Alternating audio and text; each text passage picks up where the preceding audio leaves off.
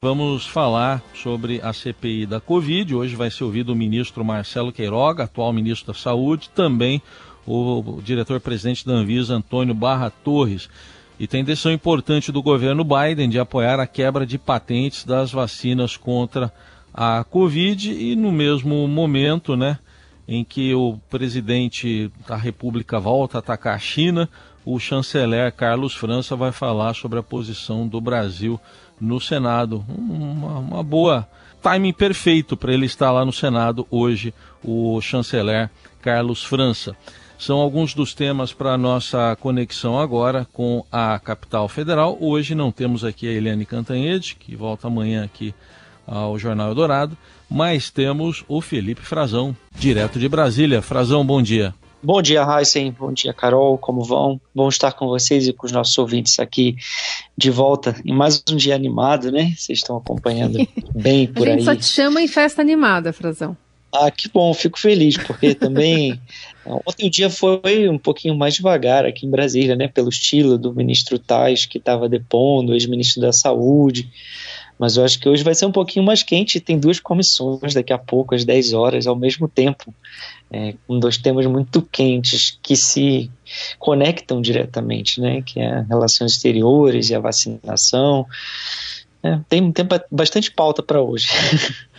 Muito bom. Vamos começar então falando sobre essa novidade, essa mudança, esse cavalo de pau que deu o governo Biden, que agora decidiu apoiar a suspensão de direitos de propriedade intelectual sobre vacinas, que é uma ideia proposta já por Índia, por África do Sul, na OMC, permite quebra de patentes né, do, do das vacinas eh, contra o coronavírus, no qual eh, o Brasil apoiou os Estados Unidos lá atrás sob Trump. Agora, será que o Brasil também mudaria de posição? Essa é uma pergunta, por exemplo, a ser feita hoje, numa das comissões? Vai ser feita, Carol. Esse, pelo menos, é, assim, não dá para a gente prever é, tudo que os senadores vão perguntar, né, mas com certeza vai ser feita algum questionamento nesse sentido, porque já foi feito antes, né? Se a gente vai lembrar uh, ainda no fim de março ali, o ex-ministro Ernesto Araújo, antecessor do Carlos França, esteve no Senado, foi muito exposto, teve uma sabatina que o deixou em maus lençóis, foi extremamente negativa a exposição dele, porque os senadores pediam que ele se demitisse insistentemente a cada fala, e ele então, naquela ocasião, já era questionado sobre isso. Por quê? Existe uma interpretação de que a Índia poderia ter tido mais boa vontade ao enviar é, vacinas para o Brasil, vacinas que são fabricadas na Índia, se o Brasil tivesse apoiado a proposta indiana e também sul-africana, que são dois parceiros do BRICS, né, do, do Brasil, parceiros diretos do Brasil no BRICS, nesse mercado global, e o BRICS atua justamente nesse âmbito, principalmente nas negociações comerciais, é um, um bloco para ter uma unidade eh, nos outros fóruns uh, multilaterais, como a própria OMC, para buscar eh, uma posição de unidade entre países emergentes. E o ministro explicou por que o Brasil, à época, estava contra. Eh, o Brasil não apoiou, não endossou e na prática então ficou contra essa postura da Índia e isso teria causado um dissabor entre os dois países, que tem uma relação boa até. Politicamente, uh, os dois presidentes têm uma boa relação, o presidente Bolsonaro já esteve na Índia.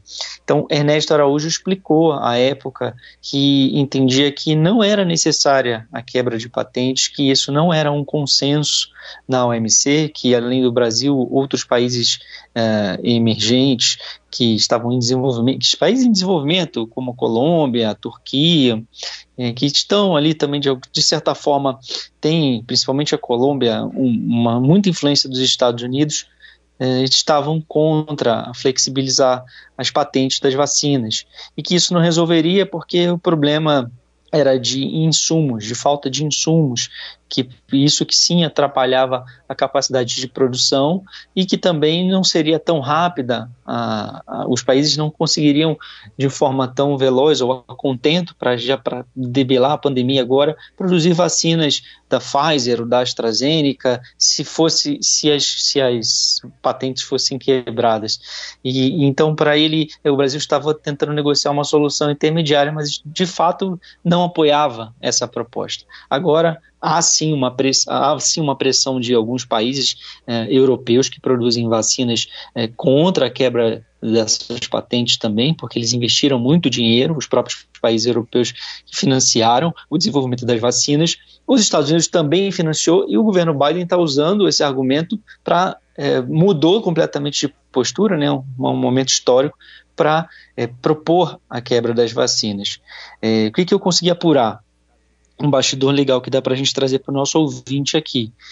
Uh, a representante de comércio dos Estados Unidos, a Catherine Tai, que veio a público ontem anunciar essa decisão do governo Biden, e depois o presidente falou também, mas foi ela que, como fez a comunicação, ela terá uma reunião pela primeira vez com o novo chanceler brasileiro amanhã, na sexta-feira.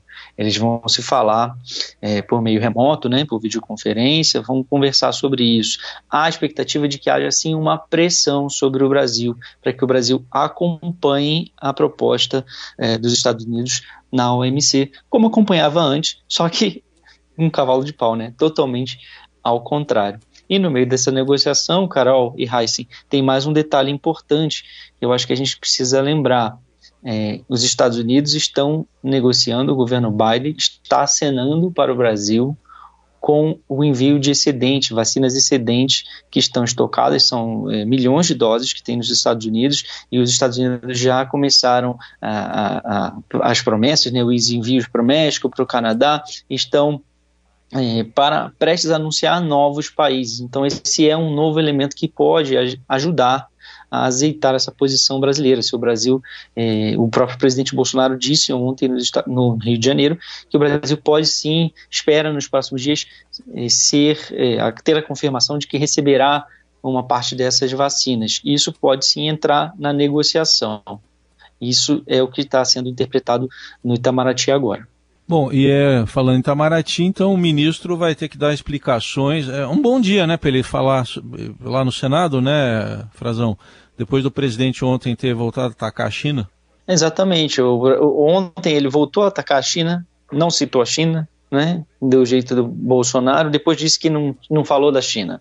O presidente parece que é, trata as, as, pessoas que os ouvem, os brasileiros, como ignorantes, que não sabem de quem ele está falando. É muito claro que ele estava se referindo à China, deu claras indicações, o país que conseguiu ter um PIB positivo, que o PIB cresceu, é, mesmo com a pandemia, conseguiu se recuperar rapidamente.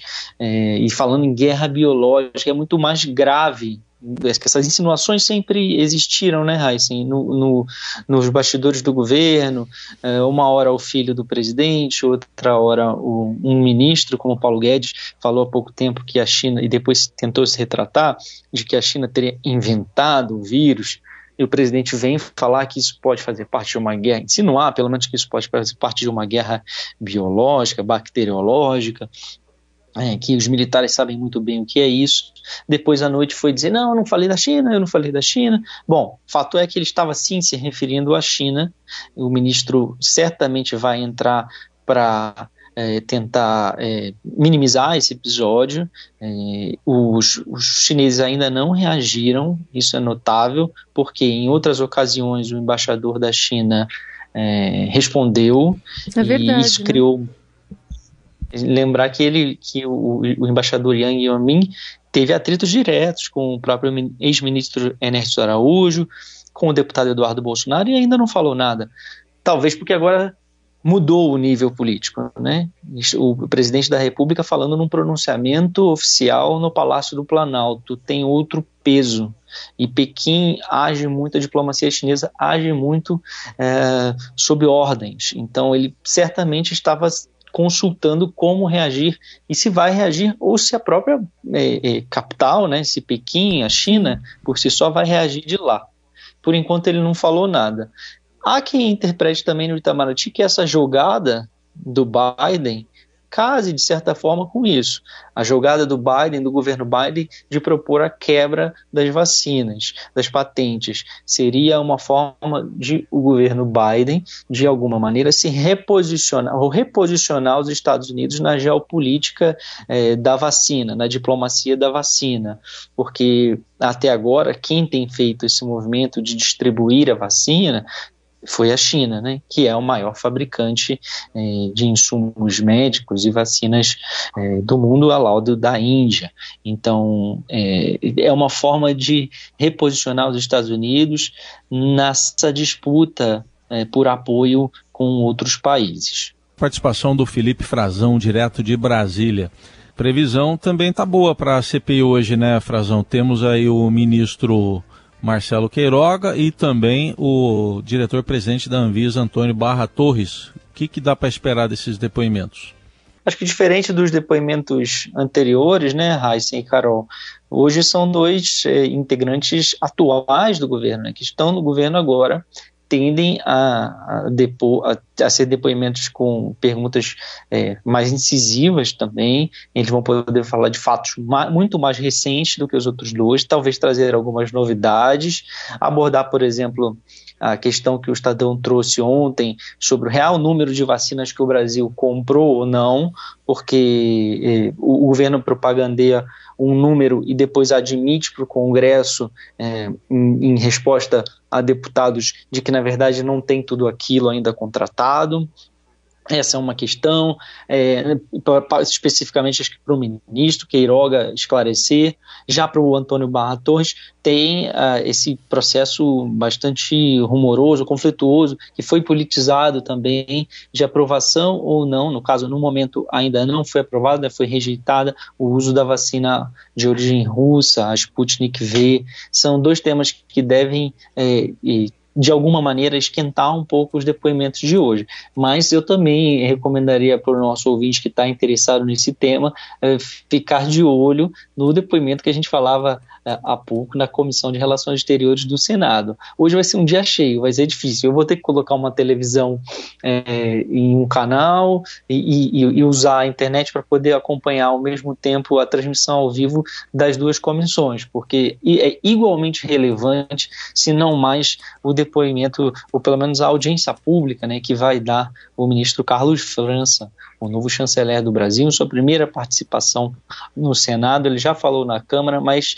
com outro contexto político. Né? Hoje é, calhou que, como o Heisen comentava, o presidente é, Jair Bolsonaro esquentou o dia para ele falar de China, da relação com China e também dessa decisão que a gente comentava há pouco do governo americano é, de, de, da quebra das patentes, que é diretamente conectada com a questão mais relevante hoje do país, do mundo, que é a saúde pública. Bom, a gente segue acompanhando então, né, os depoimentos de hoje, a convocação para a semana que vem nesse calendário. E também queria comentar contigo, Frazão, sobre uma decisão importante da Justiça absolvendo tá. o ex-presidente Michel Temer e outros ministros do MDB. Sim, cara, o calendário que você comentava que vai ser bem mais animado na semana que vem, né? Vai, Também né? tem na semana que semana que vem na CPI vai ser, eu acho que vai ser mais novidadeira, porque o Taish e o Mandetta falaram bastante, mas sobre fatos que já eram quase públicos, né? Não, eles detalharam um pouco, mas não, foram depoimentos importantes, porque tem o peso de estarem numa CPI, né? Tem um compromisso de dizer a verdade, todas as formalidades para o fim de investigação, mas eram fatos já conhecidos. Semana que vem vem gente do governo que falou muito menos publicamente, como o próprio Ernesto Araújo, como o Fábio Van Garten, representantes da, da, da, vacina russa, da Sputnik, da União Laboratório União Química, representantes da Pfizer, do Butantan, da Fiocruz. A semana que vem, eu acho que vai, se encaminha para depoimentos mais interessantes na CPI. Mas essa, por enquanto, estamos no esquenta ainda. A partir de hoje já deve animar um pouquinho mais. E esse assunto que você tocou também é muito relevante, né? Quem não lembra do Rodrigo Rocha Lures correndo com uma mala de dinheiro entrando num carro em São Paulo? Talvez é, uma imagem emblemática do governo Michel Temer. Rodrigo Rocha Loures era um assessor do presidente Michel Temer na, enquanto esteve no cargo do MDB. Pois é, a justiça é, o absolveu, absolveu ele, absolveu o ex-presidente Michel Temer, absolveu os ex-ministros Henrique Eduardo Alves, Eliseu Padilha e Moreira Franco, e o Astan, igualmente assessor do presidente, amigo dele, é, durante muitos anos assessor, coronel reformado da PM de São Paulo, João Batista Lima Filho, o também assessor José Yunes, do presidente Michel Temer, e o Lúcio Funaro, corretor que fez delação premiada, é, de um processo que corria aqui em Brasília que acusava, uh, apontava na presidência da República, um grupo político né, que chegou à presidência da República com o ex-presidente Michel Temer, de organização criminosa, que estaria recebendo propina, propina em contratos de diversos órgãos públicos, a Petrobras, a Furnas, Caixa Econômica, no, em ministérios, e que envolveriam uma, uma cifra de mais de 500 milhões de reais. Uh, o, o juiz Marcos Vinícius Reis Bastos, é, da 12ª Vara Federal, que é do, do Distrito Federal, diz que a denúncia é, está baseada em suposição e não se dá nem ao trabalho de apontar é, elementos essenciais que caracterizem o crime de organização criminosa. Quer dizer, falta, por falta de provas, ele está absolvendo o ex-presidente Michel Temer, também entre eles o ex-presidente da Câmara dos Deputados, Eduardo Cunha, que agora recentemente ficou um pouco mais livre também em outros processos da Lava Jato, solto, né? e o ex-ministro Gedel Vieira Lima, que também tem outras acusações, tem outra mala de dinheiro, vocês vão lembrar, caixas de dinheiro, lembra, Carol Heissen, lá encontrados Demorou para chegar ao denominador comum, né? O quanto tinha-se de dinheiro lá? É, se, eu não me, se eu salvo engano, salvo o melhor juízo da minha, melhor, da minha memória, são 52 milhões de reais naquele caso é, que, que, se contaram na época, mas era muito dinheiro. Quer dizer, são dois casos emblemáticos de malas de dinheiro que marcaram o governo Temer. Esse, um, os dois é, personagens estão nessa denúncia, os dois foram absolvidos, né? A denúncia foi é, rejeitada, né? O, o, o, o juiz entendeu que não há provas dos crimes, né? rejeitou a denúncia, não, rejeitou a acusação mesmo, já um julgamento, uma sentença é, rejeitou a acusação do Ministério Público e, e, e esses dois personagens que, que foram é, flagrados com malas e caixas de dinheiro uh, não serão condenados pelo crime que eram acusados de organização criminosa. É um registro importante que a gente precisa fazer, porque é um caso, é, são dois casos da, do anedotário político de Brasília que marcaram bastante o, o último governo. Sem dúvida, acompanhamos é, bastante aqui, os próprios políticos foram cobrados bastante, agora recebem essa decisão da justiça. Muito bem, a gente agradece mais uma vez o Felipe Frazão, hoje aqui no Jornal Dourado, participação também direto de Brasília. Bom trabalho para você aí, Frazão. Bom trabalho para vocês, Carol Heisen. Um bom dia a todos.